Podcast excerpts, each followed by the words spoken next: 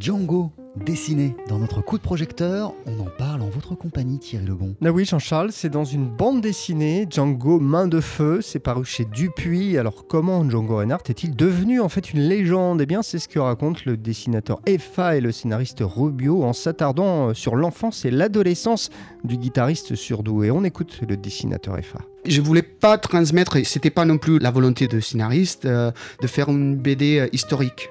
Donc euh, on est parti sur un, comme si on faisait un conte.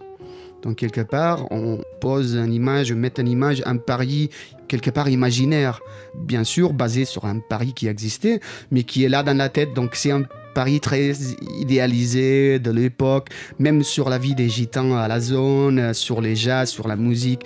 Donc on voulait plutôt partir dans ces côtés-là un peu plus euh, fable, euh, conte, euh, tout ça, que montrer le vrai Paris ou montrer la vraie vie dans la zone qui était vraiment un peu dépressif, quoi. Donc on a voulu un peu faire un sort de conte très inspirateur. Qui dit Django dit évidemment musique Thierry. Oui, et puis c'est en fait une des forces de cette bande dessinée. Alors évidemment, on n'entend pas de musique quand on la lit cette bande dessinée, mais il y a eu un gros travail qui a été fait pour qu'on puisse quand même, entre guillemets, eh bien l'entendre cette musique de Django.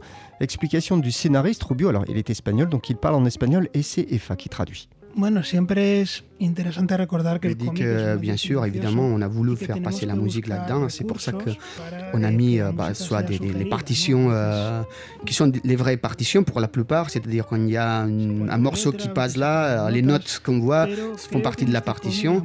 On met les titres à chaque fois qu'il chante ou qu'il y a musique dans l'ambiance, on, on, rajoute le titre parce que s'il y a des lecteurs curieux mais bien sûr, la bande dessinée, c'est un moyen qui est silencieux, donc qui comprend à travers le dessin, à travers la narration, que oui, certes, il y a de la musique là. Dans cette bande dessinée Django Main de Feu, on voit bien que le génie de Django Reinhardt est apparu très tôt. Bah oui, son obstination aussi hein, dès l'enfance et plus tard. Et il faut rappeler quand même qu'il y a un fait très marquant et très important dans la vie de Django. Alors qu'il a 18 ans, il a la main gauche brûlée au troisième degré dans un incendie et les doigts paralysés.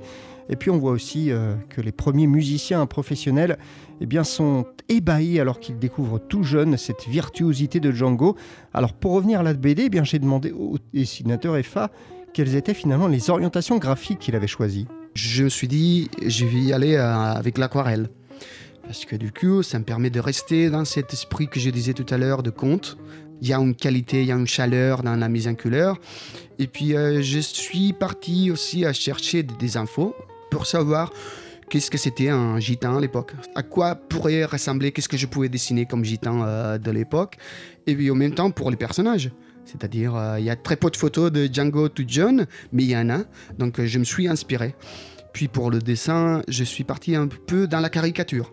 La caricature, jusqu'à un certain degré, ça permet de rester humain donc de faire passer les émotions. Euh, donc voilà, un bande dessinée, moi je pense que ça marche très bien. C'est genre de un mi-chemin entre le réalisme et les, la BD franco-belge, on va dire, de Cronet, euh, Astérix et Obélix. Donc de trouver l'équilibre euh, là-dedans.